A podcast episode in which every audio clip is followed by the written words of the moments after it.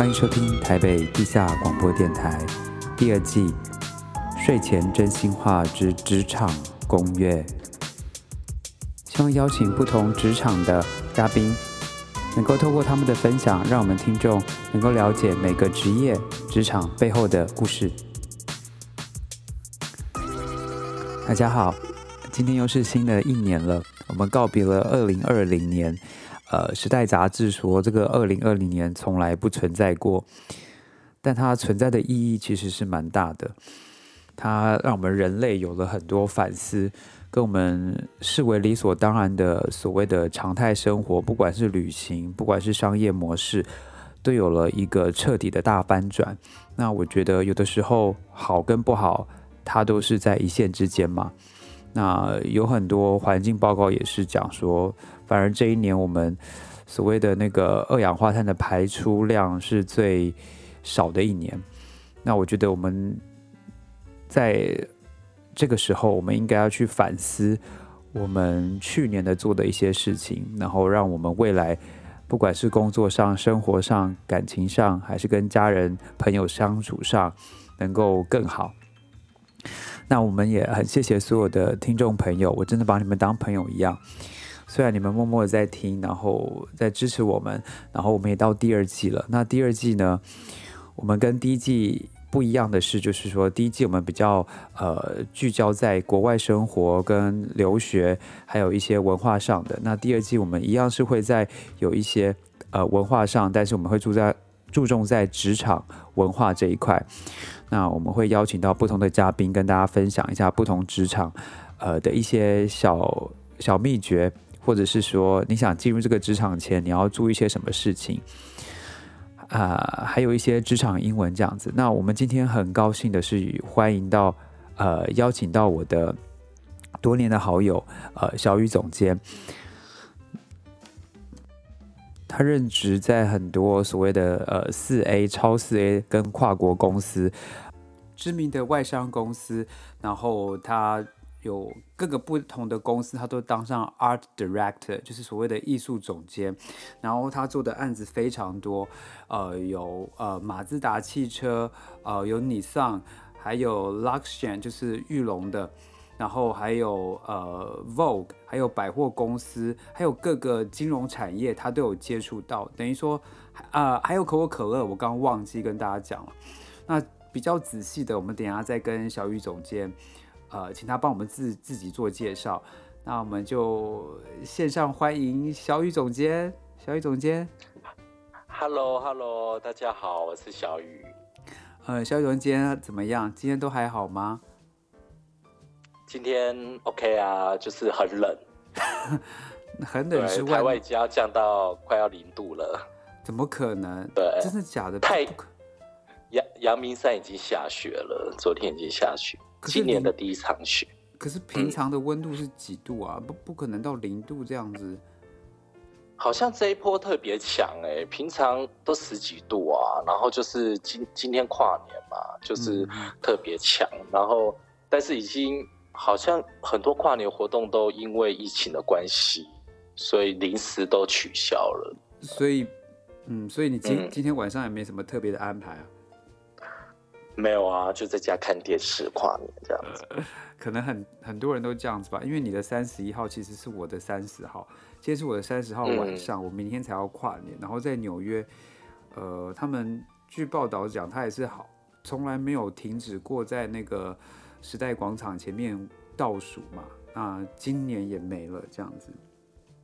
对，但是你们好像还是有电视直播嘛，对不对？就是。各个国家好像还是有直播，只是不能到现场去的。其实我来这几年，我也不会想到现场去，因为那个是人太多。对你，你进得去出不来，而且我有去过的朋友还说要包尿布，因为你一进去想要尿尿、想要上厕所都不会有，所以你要包尿布，你就是就是要尿在里面这样子。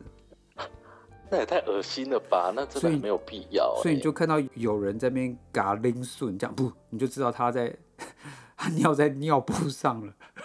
那他尿有结冰吗？我是谁知道？我又不会打开看。其实我们今天呃因为小雨总监你做过很多事嘛，对不对？然后嗯呃都是有关呃设计产业的，是不是？你要不要跟大家介绍一下，我们从你的教育背景啊，然后之后的工作经验，跟大家呃介绍一下你自己。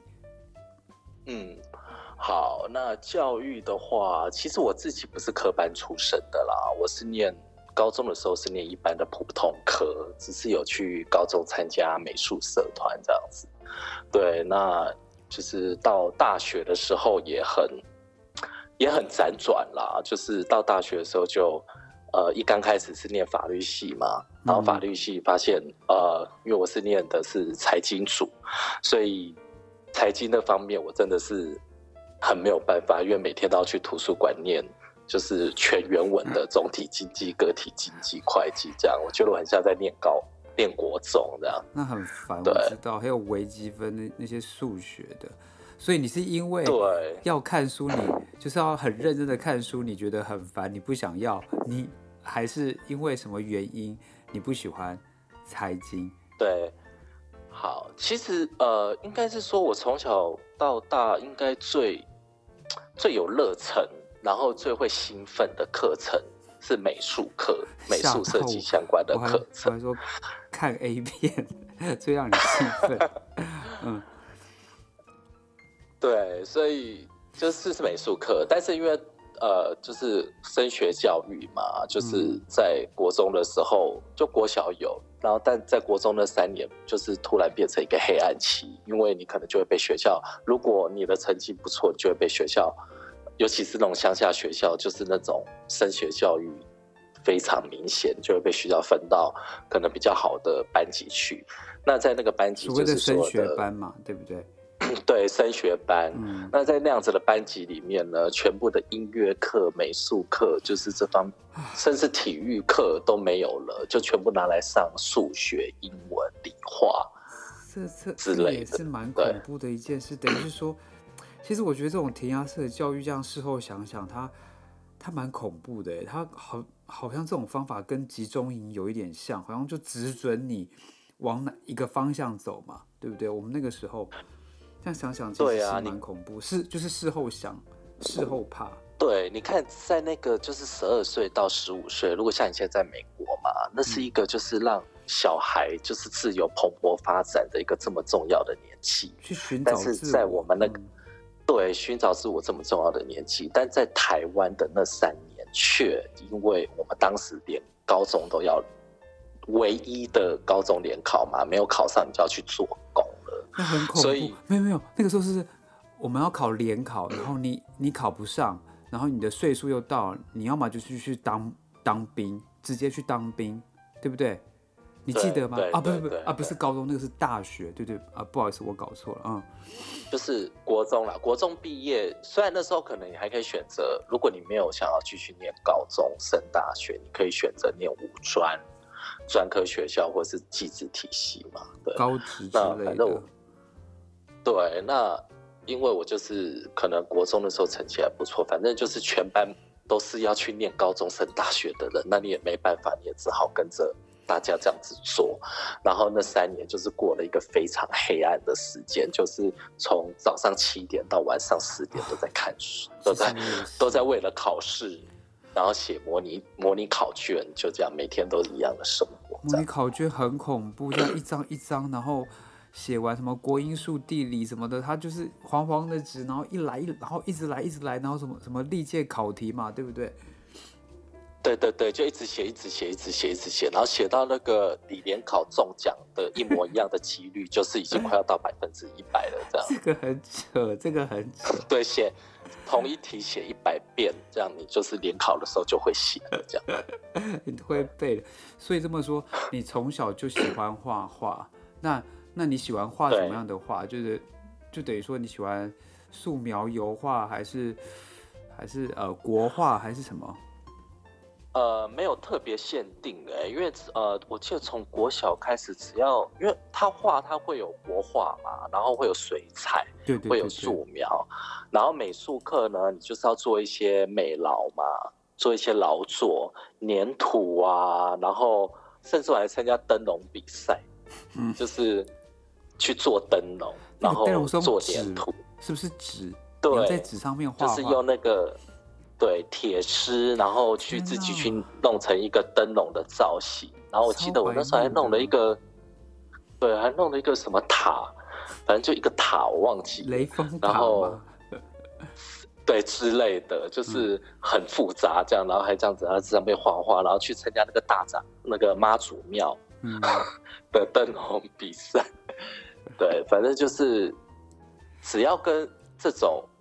呃，艺术就美术相关的东西，我就是很有兴趣的哈。小时候是这样，所以你之后，但但因为我觉得我们那个时候是有那个社会上对我们的期望，或是压力，或者是说那个时候好像我们好像就走一条路可以走，就是说如果你未来想要有好工作，等于说你就要有好学校，然后那你怎么样有好学校？那你就走一条路，就是好高中之后进好大学，然后。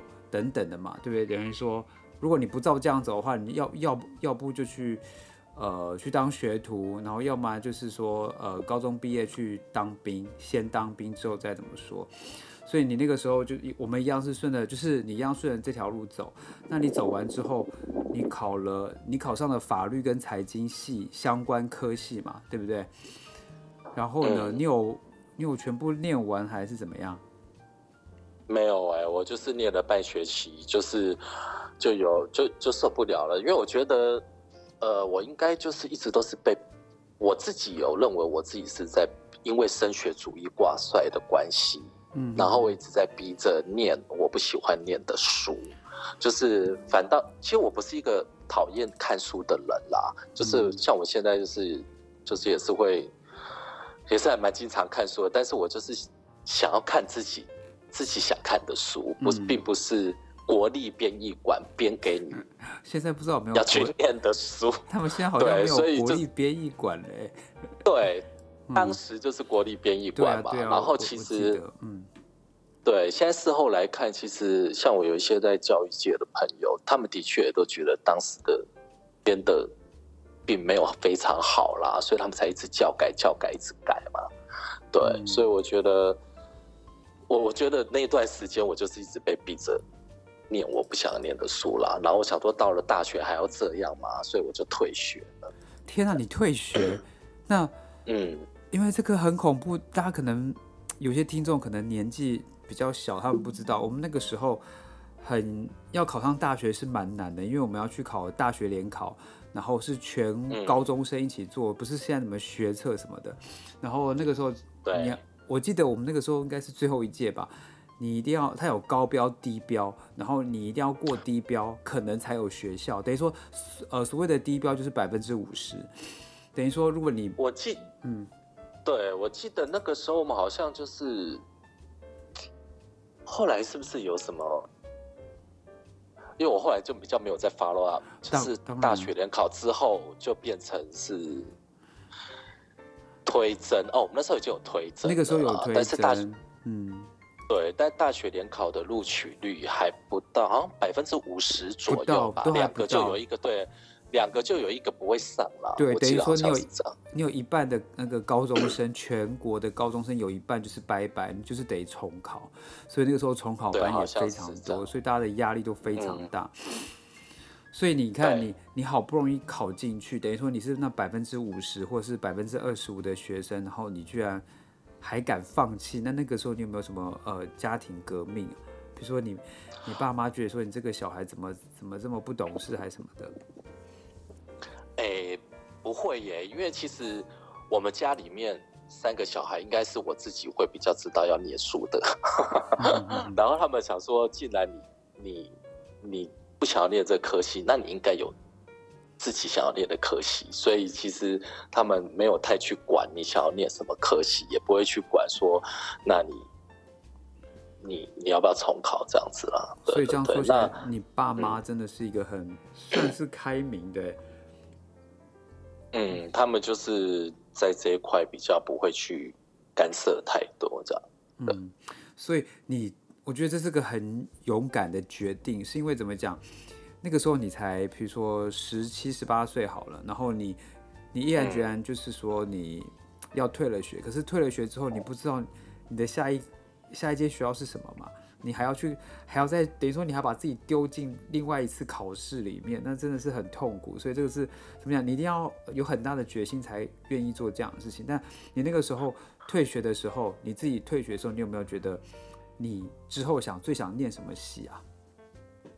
有，其实我那时候在准备要退学之前啊，因为你实际进到大学里面之后嘛，你就有更应该是说更直接的管道，你可以去接触到所有大学里面各个学院他们的学分，然后甚至你可以去试上他们的那个课程，可以去旁就是你对，那我觉得在高中时期，我觉得最，我觉得。应该是说，我觉得台湾教育就是这样，就是一般的高中生其实不太知道他大学那个科系，他只知道那个名称，但他并不知道到底在学什么，都不知道。对，我也那个科系的内容到底是什么？我觉得，我觉得这是最大的问题了。我就印象很深刻，我那时候还大四在补习班当导师，我就 特别跟我的学，但我那时候只是当。对，一般夜间打工的那种就有特别，反正晚自习有时候要就是要讲一下话嘛，然后就有特别跟他们说，请他们先去看，就是那些他们心目中的理想科系那四年的学分到底在念什么。其实，因为我觉得很多人是不会去看的。对对对。可是我觉得，就是我们那个时，我们那个时候算是那个时候的悲哀吗？还是说，其实算算甜蜜的负？甜蜜的悲哀吧，我觉得，因为我们在那个高压的情况下，也才让我们日后之后，在不管在职场，在人生，我觉得我们都遇遇到很多高压的事情，然后，嗯，都蛮能承受得了，然后蛮能去平衡它的，所以这个是好的地方。那不好的地方是说，我觉得，就像我们那个时候。比如你跟学生讲，可是学生他们那个时候最主要的目标，他们就 focus 就是说我不要重考，你知道吗？他们可能也不懂，他们只想要有一间学校不要重考，然后连，因为我不知道他们现在现在小孩怎么填填志愿考，我们那个时候是真的是从第一个填填填填填填到最后一个嘛，然后他会分三区，然后。然后最前面那一区是你认为你觉得不可能上，比如说什么台大法律系，然后中间那一区是你觉得你你的弱点就是最有可能上，你的成绩的弱点最有可能，然后然后最后面是你你觉得说你怎样都不会想去念的学校，然后但是怎样你，说等于说你最后那一区是算个 backup 这样子，所以我觉得你那个时候跟他们讲，他们也也不懂，嗯嗯，不过是很棒，你有把这个概念跟他讲，所以。你那个时候，所以你还没讲你最想要念的戏是什么？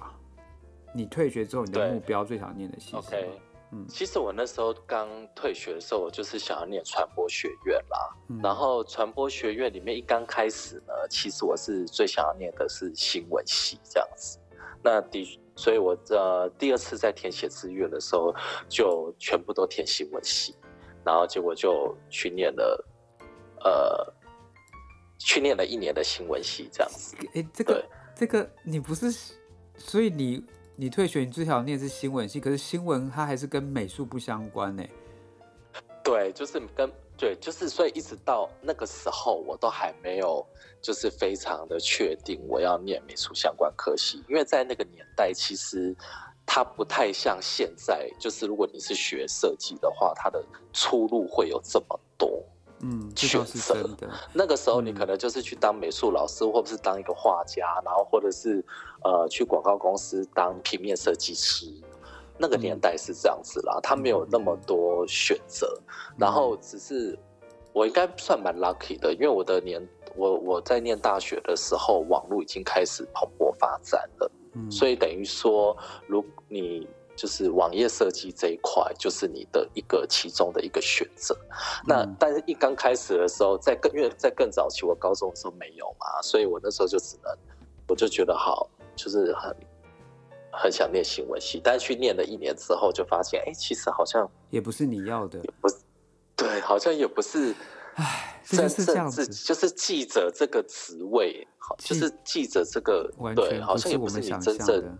对啊，像对，不是你想象的。我之前待了，我也觉得我我我无法，所以所以我觉得是说，你看你这样子弯弯曲曲的去，等于说你去寻找自己，你自己内心的最想要的东西是什么嘛？然后你你，也很有就是勇这个过程。嗯，然后你也很有勇气的去试了这么多，所以最后你新闻系，你说你念了半学期吗？还是一个学期啊？呃，其实我练了半个学期，我就开始在又又开始要准备在用最简单的方式，就是校内本身校内的那个院内转，嗯，就是譬如说传哦播学院的直接对，嗯因为有一些基本的学分你就修过了，所以你就不用再修了，嗯，那你就是可以。用。对，就是直接在传播学内院内转，这样子就是因为我已经重考一次了嘛，那说实在那时候也是有点累。所以你整个也变成很所谓的呃成良医了，你已经知道自己该怎么做了。嗯，对，然后大一也反正传播学院就是一些基本的学分都修了嘛，那嗯大二的话你就可以选择你你可以转啦，就是、嗯但是你可能也是要通过一个一个考试。所以最后你去念的什么系啊？我最后就去念了呃资讯传播的数位媒体设计。哇，那就是跟你现在一直在做的事情是一样的耶。这这，这我就觉得是，那个时候嗯就一直做到现，就是这个在这个领域到现在。所以这个我就觉得是个蛮那个的事情，就是等于说，像在美国的嗯大学，他们他们事实上你第一年进去的，你 freshman 的时候，你事实上都不要去选系，他任何他就让你去去听任何课，对啊，然后可能到第二年，嗯，他才去决定你自己嗯嗯嗯你想要念什么。去可是因为每每一个国家它的体制不一样，那有有好有坏啦，对啊，只能这么说。所以所以今天为什么要先跟大家聊，就是先从那个小雨老师呃小雨总监他的背景跟大家讲，其实学艺术这条路上。在台湾，它不是一个简单的路，然后有很多学生，他也是经过非常多的呃自我寻找，然后才找到他自己想要什么。那那不管是不是学艺术都一样。那那我们想问一下，那现在 UI 跟 UX，我们拉回这样主题来讲，UI 跟 UX 呢，它在台湾业界的，比如说现在的实况怎么样？OK，这个其实在这几年算是呃在设计里面算是蛮蓬勃发展的一个产业啦。嗯，对，因为就是呃，数位设计，因为二零零八年 iPhone 手机问世之后呢，嗯就是大家开始重视在各个数位装置上面的操作体验，就是我们嗯所谓的 US 嘛 User Experience。嗯，对，所以其实那从二零零八年到现在，其实有一段时间了。那台湾是在对十二年了，那台湾是在应该是五六年前、七八年前开始开始有相关的呃，不管是学术单位也好，或者是私人私人法团，呃，私人私人的企业也好，嗯开始在重视这一块跟教育。呃这一块这样子对，所以其实算是蛮蓬勃发展。那我想问，那可能很很多听众朋友可能也跟我一样不是这么了解，因为我们不在产业里。那什么嗯什么是 UI，什么是 UX？因为我们知道 UI 就是 user interface 嘛，对不对？然后 UX 就像刚刚呃小雨总监讲，它是 user experience。那他们到底是什么？因为这个还是我还是搞不懂，就从字面上我还是搞不懂他们的工作内容或者他们到底是什么。可不可以跟大家介绍一下？好，其实呃，如果简单来讲的话呢，UI 它就是它就是负责 UI 设计师呢，他就是要负责把整个版面用到看起来好不好看。那 UX 设计师呢，他的职责，他的工作的责任就是他要让整个产品用起来好不好用，使用起来顺不顺畅。嗯嗯，对，这是最最简单、最大方向的一个分野啦。对，但是那嗯嗯，因为这样子还是有点小模糊，那你可不可以跟我们讲一下他的工作内容是什么？我觉得从工作内容来了解，可能会比较更容易，呃，知道 UI 跟 UX 是什么。好，工作内容吗？好，OK，那呃，如果以 UI 来讲呢，它可能它就会比较管呃你的整个版面的布局，好、就是譬如说网站或是 App，它的整个版面的布局的配置，然后还有它的视觉设计、它的用色啊，然后它的字形的定义，然后它的呃呃按钮的定义。好，然后还有它可能会去管到它整个交互设计的部分。那什么是交互设计呢？譬如说我点下去，那它这个动态它会怎么样？它是会缩小还是会放大？它就是有一个让跟使用者他会有一个互动体验的一个设计。那这可能会比较偏向是 UI 设计师要做的。对，那他也要去，当然他要去掌控整个品牌它的调性，还有我们这一次它的数位产品它的走向，他要他要跟年轻人沟通呢，还是跟老年人沟通呢？那如果跟年轻人沟通，他需要用到什么样子的品牌调性呢？跟老年人沟通，他需要用到什么样子的品牌调性呢？这个是可能是 UI 设计师他要去做的。呃，主要的工作的范畴啦。那如果是以 UX 设计师来讲呢，他就是要先去定义他整个资讯架构的流程。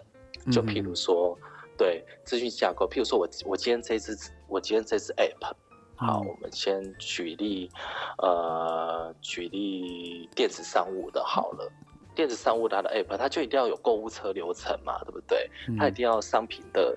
列表啦，商品的详细说明啊，然后它就是在购物车，它有要有哪些金流的模式啦，它有哪，或者是它在运送，它我可以提供它 Seven Eleven 运送，还是宅配到付或到付，就是这些东西就是属于资讯架构的部分，那你可能要先都去定义好，哦，然后定义好之后呢，然后呃，当然有些 US 设计师在更。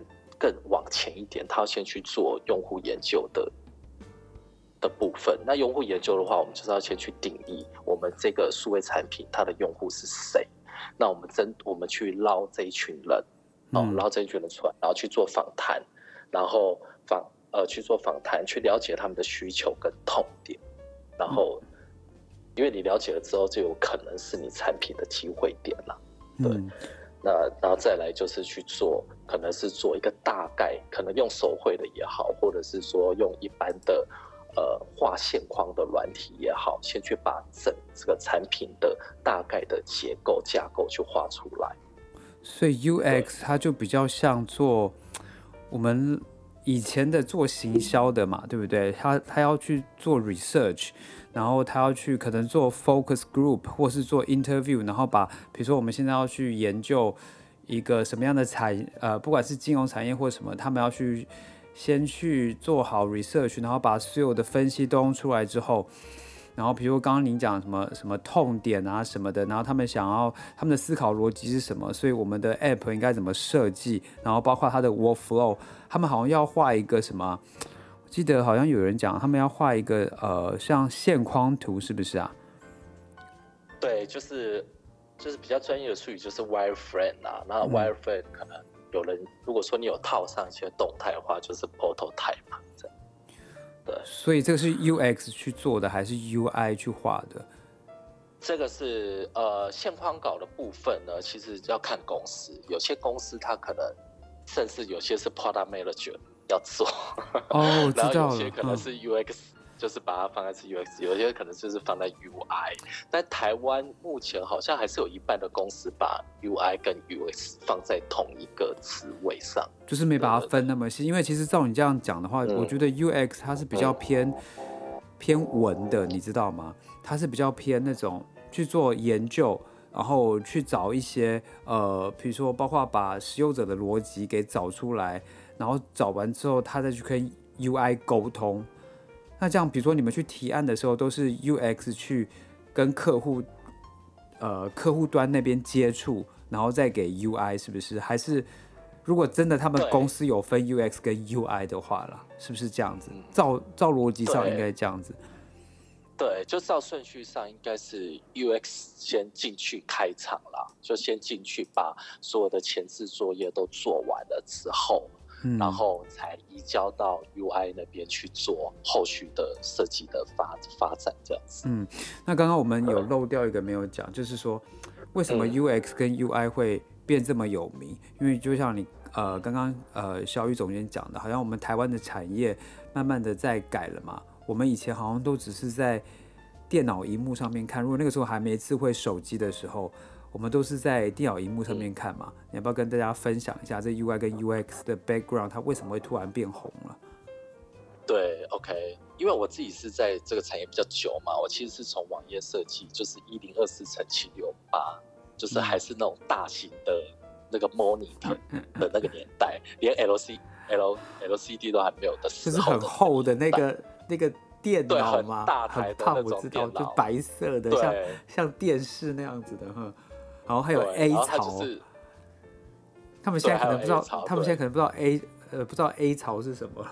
只知道 A V 磁带，对啊，对对，磁带。然后我们那时候还有 DOS 系统嘛，还要自己打程式啊，天哪，太夸张了。特才有办法进到电脑荧幕嘛，就黑白，然后就是要自己写程式才有办法去操作的那个年代。现在应该很多小朋友没有遇过那个年代吧？他们不知道，他们不知道，他们他们可能现在小孩怎么可能想说，他们想象不到电脑荧幕这么大，然后什么是。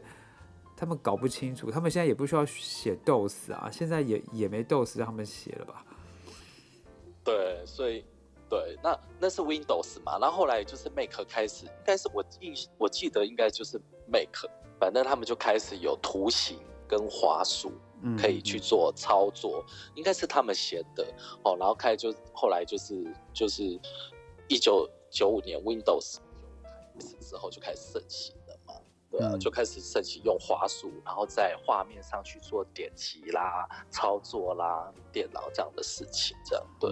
那那时候长达非常久的时间，几乎都是在一个小方块一零二四乘七六八，你所有要跟数位产品做互动，但就是在那样子的范围内用滑鼠操作。那其实那个时候其实不太需要有什么太大的用户体验，嗯，或者是。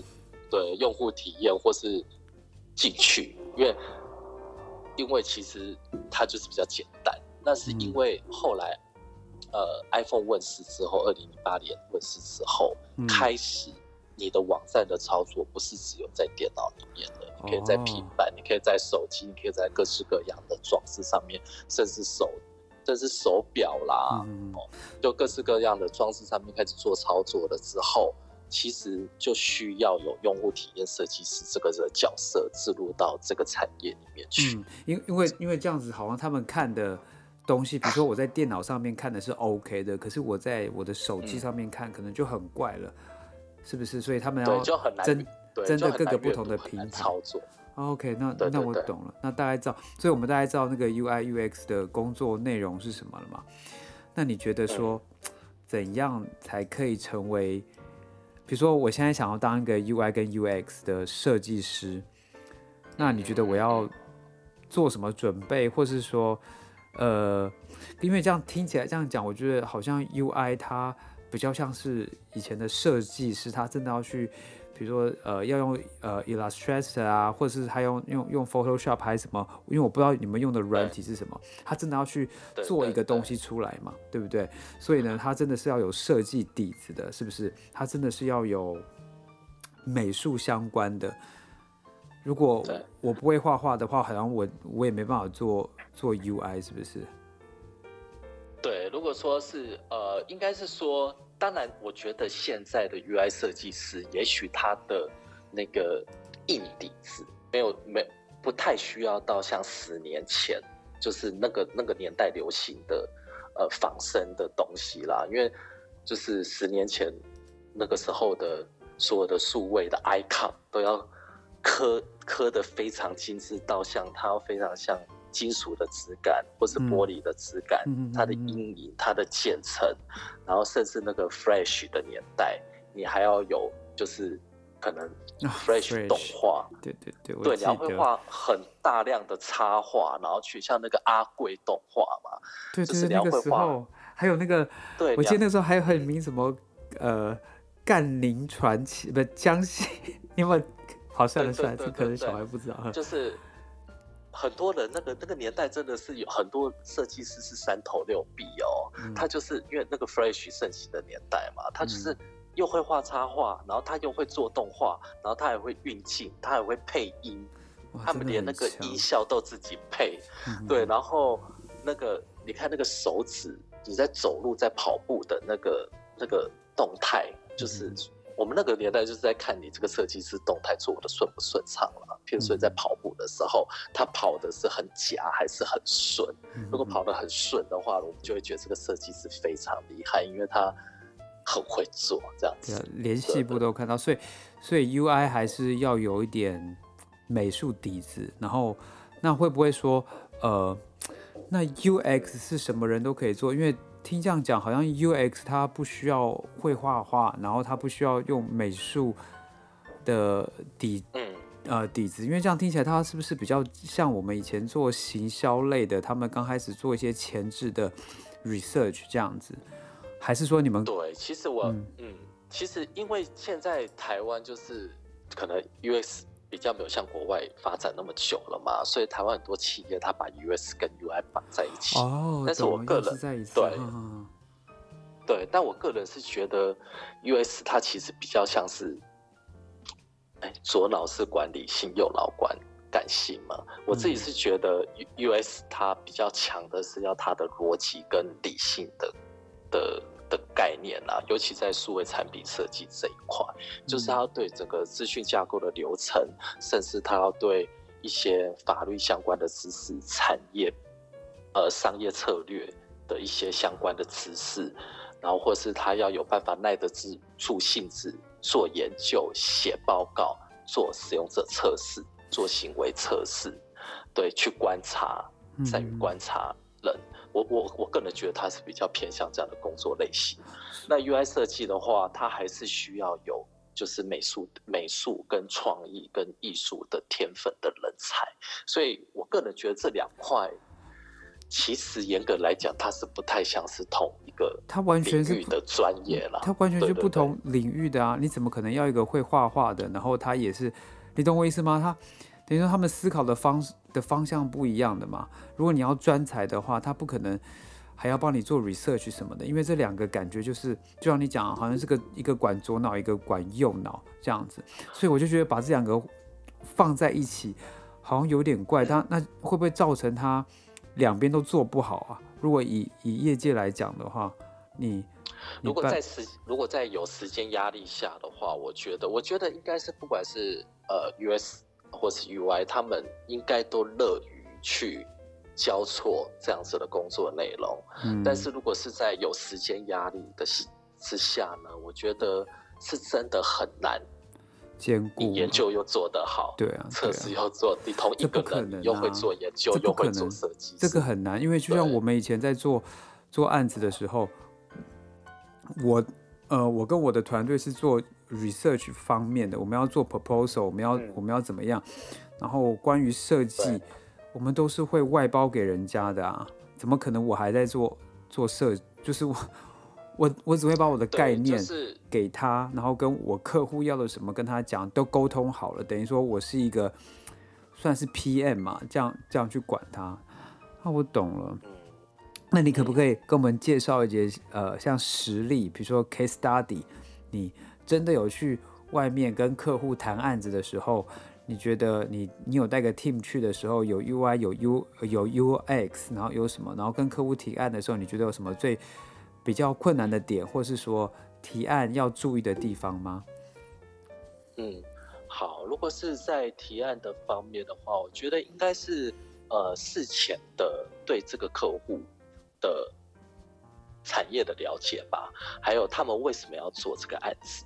他们做这个案子的目的是什么？他背后的目的是什么？他们做这个案子，他们是想要得到什么？那他们公司内部的资源有什么？什么东西是你可以去去修正的、去优化的？什么东西是绝对没有办法优化的？就是这些事情，我我个人是觉得，能如果能在提案前摄取到最大量的。知识或是最大量的资讯是最好啦，不然你有很可能在浪费时间去做了一个，就是其实什么都不能做的东西，这样子。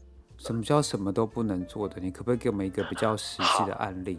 嗯，呃，实际的案例吗？其实就是跟我们讲个 case，然后不要把那个客户的名称讲出来，然后你真的会遇到的问题，或者是说，这个是我们大概知道会的情况是这样子，嗯。好，譬如好，OK，好，那举个例子好了，因为我后来比比较在接触金融科技相关的啦，就金融科技产业相关。比如说以金融界来讲好了，我们可能在刚开始在发想的时候，我们都会去参考很多国外的案例嘛。那我们就会发现，哎，国外其实哦，原来呃，譬如说，原来我今天要申办数位账户，哦，我今天要申办一个账户，我只要给他电话号码就可以了。嗯，好，那我我只要请 user。就使用者去输入电话号码，我就可以帮他办成功了。国外是这样嘛？那我们就想说，好，那我们就这样去提。好，那但是到了客户那边之后，他就会觉得说，哎，台湾不能这样子做啊，台湾法律还没有通过啊，台湾的。呃，电信商跟金融的系统还没有串起来啊，所以我没有办法透过手机号码就可以确认到你就是这个样子的本人啊。而且我们的金管会要求开户要这么多的东西，你怎么可能只有手机号码就可以开户呢？嗯，那你为什么对这些都不了解呢？然后你就来提呢？那这个就是在提案上面犯了一个非常大的错误，就是你根本就对不了解产业法律。对，其实最最主要就是说不了解产业，然后就像你刚刚讲的，就是说不管 UX 或 UI 或这两个结合在一起的一个一个职位好了，等于说我们最主要是要知道这个产业它的作业流程是什么，它的资讯流怎么走嘛，就跟我们以前对对对，好像你讲那个线框图，好像就像我们以前做网站的那个网站架构图，是不是？等于说这个网站的逻辑要怎么走，是不是这样子？对对对，就是类似，对就是那个 side map、road map。对对对对对，就就变成等于说你你你提出来的逻辑跟你的路怎么，比如说这个呃这一页怎样怎么走，等于说你有再好的概呃概念，但是跟你现实的情况下，或是客户的需求，就像你刚刚讲的，其实我觉得这个是蛮蛮哲学、蛮心理的。我觉得你刚刚讲的很好，是说我们要知道客户他他心里他要的是什么，然后他为什么要这么做。然后这是他心理层面的，然后现实层面是他的资源是什么，然后这个产业界它的限制或它的呃法规是什么，你才有办法去提出一个跟客户他理想中他想要的东呃的东西嘛？也不是说我提的东西等于是完全的天马行空，好像很很有创意，但是有创意并不代表客户就就呃就能用嘛？是不是这样子？对他有时候就是要取到取在一个平衡点啦，譬如说我们那时候在做真才网站的时候，那我们就觉得啊，一般要去应征这个职务，他很想要知道这个职务到底多少钱嘛。那但当然现在都会开始要写一些 range，但在那个时候其实客户就是很多他就是没办法公布这个职位的金额啊，他就是都写免议啊。对，但是那时候我们就是就是希望他们可以改，也把。对，多少钱写出来？但是这个就是还是没有办法嘛。等于他等于说你用你用那个 user experience 跟他讲，等于使用者经跟讲说，如果你写你写出来之后，对于使用者来讲是更更吸引他，或是可以怎么讲更方便他的事，是不是？你们的出发点是这样吗？对，就是你这个真才网站的使用率可能就会。大幅的提升，因为我们做的研究就是它的痛点八十以上，对的人都希望直接看到金额，但是直接看到薪资是多少钱，但是这件事情就是没有办法被露出，对，所以就是还是有现实跟怎么讲，现实跟理想是有有差别。就像我之后想问的问题，就是说，如果你们公司要去面试一个 UI 跟 UX 设计师的时候，你觉得？什么样的人，他第一，呃，来面试的时候，你就会马上想要他。我们就分开 UI 跟 UX，就是假如果你们现在有个专门的 UI 跟 UX 的职位的话，嗯，如果是 UI 设计的部分的话，如果是 UI 设计的话，我可能会就是请他直接修他的作品集，因为呃，我觉得作品集是最直接的啦。然后可能他就去叙说一下他呃在。创作的过程，他是呃怎么做的？那客户的需求，那他没有有没有解决到客户的问题？那为什么我说 UI 设计的作品其实是最直接的？因为它是一些比它是比较偏视觉设计，所以它是一些很，你可以直接看到一些很细微的它的编排，它的字，它用的字形，然后它用的呃间距行距，它在阅读性上是不是符合公司的期待跟要求的？对，懂懂。对，这是对。我觉得这个是非常重要，因为有的时候我们以前我发包在台湾发包的时候，就是真的厉害的人，他的字。就是他的大小，他都知道该怎么去符合到你想要的，你知道吗？包括，呃，我我们有有时候要省钱去发包给那种大学生或大学毕业生，他可能美感有，但是他完全不知道商业性是什么。就像我们刚刚讲的，你你要刚刚讲说你要在现实跟你的理想中间找嘛。然后如果 U U I 的话，它变成说要在它的美感、它的艺术层面跟。跟他能不能商业化，然后跟他有有没有那个 sense 嘛？是不是？照你这样讲的话，我觉得对，因为毕竟就是如果你是要去代理商做设计的话啦，就不是艺术家，你要在代理商做设计的话，代理商他的设计，譬如说广告稿或者是网站设计好了，他一定有他的重点要陈述嘛？对，他不是只是一张美美的图，他譬如说他的金额。他的 他的重点是什么？折扣，对对，它的折扣，他的金额，他就算是丑，你还是得要去符合它，对不对？嗯，就是你你可以用比较好的方式去表现，但就不一定要丑啦。就是你可以用你可以用美的方式去表现，但是你至少在那个构图上面，我要看得到它的 priority 是什么，这样子啊？对，OK，对对对。所以所以这么说，UI 它还是要有点美术。等于说，等于说，如果你没有美术呃的一些基础的话，你哪来的作品集？或者是你没有工作基础的，那如果他是大学新鲜人怎么办啊？他刚毕业，他只能拿他以前学校的的呃作品集。那你们也会用这样的人吗？嗯嗯嗯。其实会耶。其实我们我个人本身是我还蛮喜欢给呃毕业生，应该是说我还蛮蛮。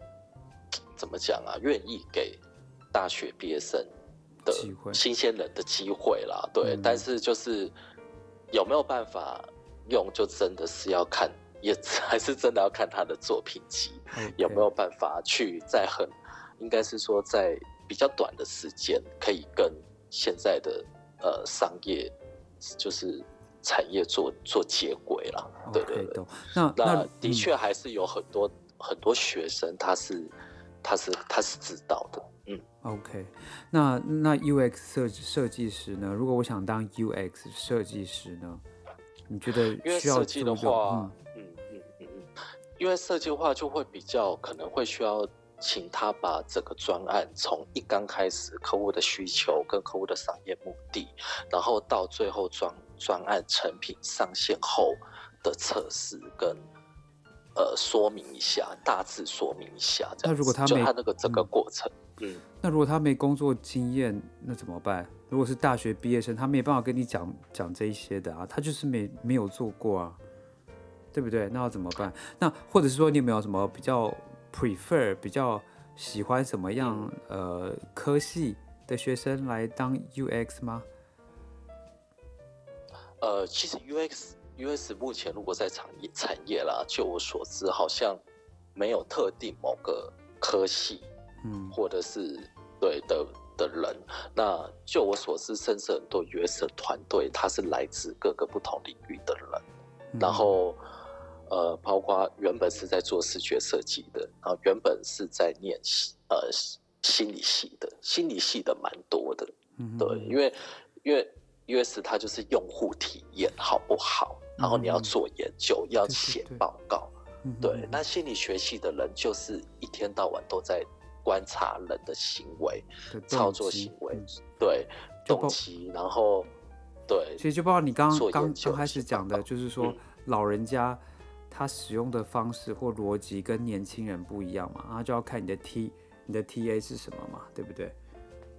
对对对，就是高龄友善的数位设计的话，那他们可能就会去研究啊，这些高龄者，他的他们是在哪边，他们会觉得很害怕、很惧怕，所以你的设计就应该要怎么优化？那他们就是会负责去，就他们应该在大学的时候就开始都在做这些事情了。做各式各样的年龄层的人。如果是心理系，当然是这样子啊。但但如果等于说，等于是说，那他呃，你刚刚讲的是以工作他以前的工作经验来看，但是如果他没有这方面的工作经验，要怎么办？你们公司有没有用过这种没有没有这方面的工作经验？因为刚刚好像讲了，他至少要有这一方面的事情，那没有你们要怎么办？嗯。我觉得就是应应该是说，现在坊间有非常多相关的呃私人的机构啦，就是他们也都有在招生学员，然后有在开课程，甚至还有认认证，就是一些 US 的，就是你的课程的认证，十八堂课八堂课。那其实从那个里面也可以大致上可以看得看得到出来说，这个人对这一块有没有兴趣？那我觉得。这一块也是，我觉得这个就是要看每个产业或是每间公司，他们公司内部他们对 UX 这个角色的工作的认知，因为这是就我刚刚说的，这就是这几年才开始有的一个工作工作职称嘛，很多老板根本不太，甚至就是各个产业的老板不太清楚这个角色的人，他对。对公司或是产业的贡献是什么？它的功能在哪里？嗯，对，它的功能在哪里？那其但其实像在美国，我我相信它是在一个非常核心或是非常呃重要的位置上面。你你在做呃产品的设计或产品发展的时候，UX 它就是个非常重要的人啊，因为你没有 U，你没有 UX 做那些 research 哪来的 UI 啊？对不对？所以就是对，所以 US 它在早期的时候，其实它是在它是从工业工业设计的领域先有的，譬如说家具啊，怎么样符合人体工学啊，那三期的实际的产品怎么样人机互动，所以在早期应该是人机互动工程学系吧，反正就是跟人机互动有关的的的内容。OK，那我懂了，那我们就讲到一个 比较现实的。刚刚你是讲到钱嘛？那如果现在 UI 跟 UX 设计师他的平均薪水大概是怎么样？如果他有一到三年的工作经验，或者是大学刚毕业，还是工作了五六年以上，他的薪他的薪资大概是怎么样？大概是落在哪里啊？OK，其实呃有一个机构，他每年都会去做相关。UI 跟 US 相关工作人从业人员的呃薪资啊，或是个呃产业的报告啦，其实有兴趣的人可以上网去看一下。那我记得在一两年前我看的时候，应该是如果你是之前的，譬如说工作一两年，好像大部分是三到四万；那如果是工作三到五年，应该就是四到五万。其实大概是这样的数据，对，这样在在台湾算蛮不错的薪资哎，我我觉得啦，我觉得应该就是，我觉得是一般啦，但是应该是在同龄层里面，应该会高个两三千块吧。对啊，当然不能跟你比啊，你这么多，富可敌国，我我我我我哪有富可敌国，我还好吧。那我大概那那也谢谢你，大概就是跟，其实我觉得今天大家就是聊了比较浅谈一点，然后算是深入浅出。那最那最主要是让大家去了解一下，如果 UI 跟 UX 是做什么，他们的背他们的背景是什么，然后跟实际上在工作内容是什么，然后我们包括还请小雨监呃总监帮我们介绍他的 case study 是什么，然后。或是之后有一些想要转职当 UI UX 设计师，那你要呃，比如说当面试者，他心里对你的期待是什么嘛？那我们都大概有讲到。那因为今今天大概大概也快一个钟头，我们没办法一直讲下去，所以呢，之后如果还可以再请小雨总监的话，我们再针对某一个项目再跟大家谈。因为产业这么多嘛，我们也不可能每个都谈，是不是？嗯，那那如果有什么问题的话，呃，可以寄信给我，我再转给小雨总监，这样可以吗？哦，可以啊，就是我都很乐意回答各位听众的问题。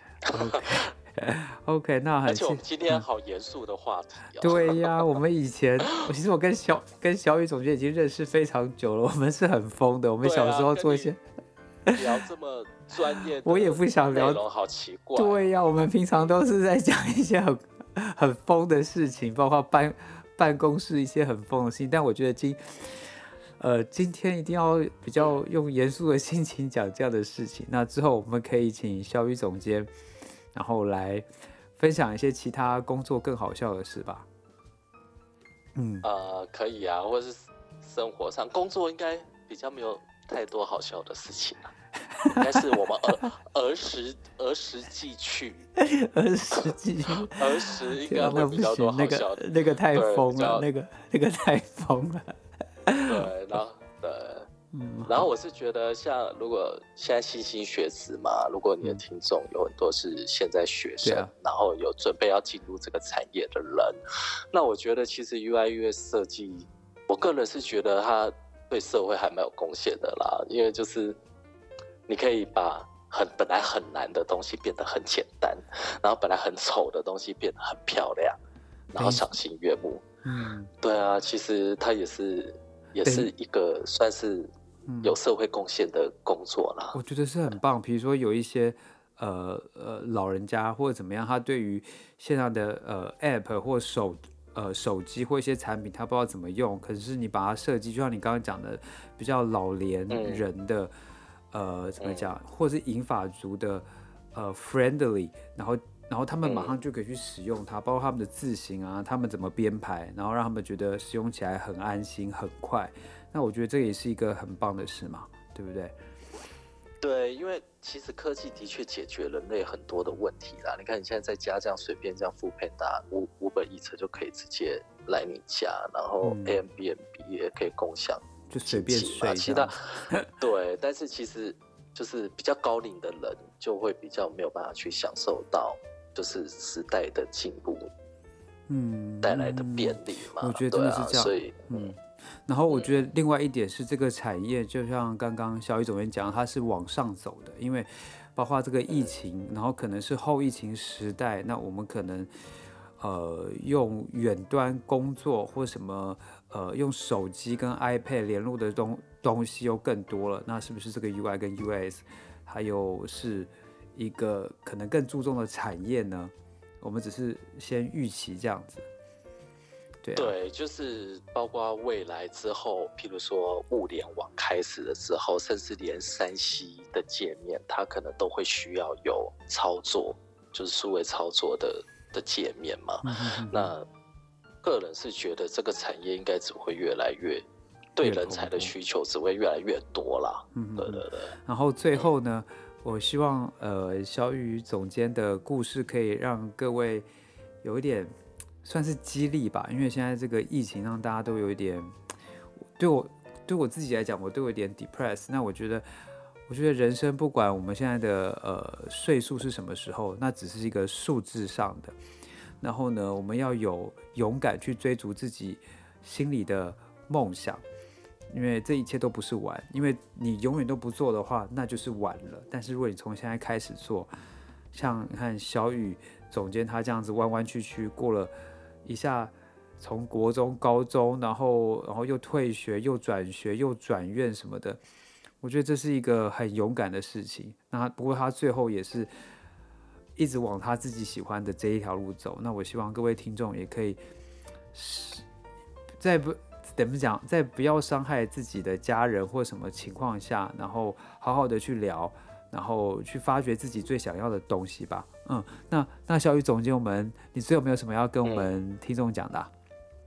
最后的最后，对，嗯，最后的最后就是啊，终于要离开二零二零年了，终于要离开这个恐怖又呃莫名其妙的一年，然后呃要迎来今天之后台湾，我们会先比你们早记录到二零二一年嘛，对不对？对啊，对啊，你们你们玩我们对啊，就希望大家在二零二一年的。时候就是欣欣向荣，然后就是可以摆脱二零二零年这个莫名其妙的一年，这样子。对，最重要就是大家平安健康，然后对，然后跟自己的家人朋友，然后都可以呃快快乐乐的，然后好好的相处，这就是爱对方也爱自己吧。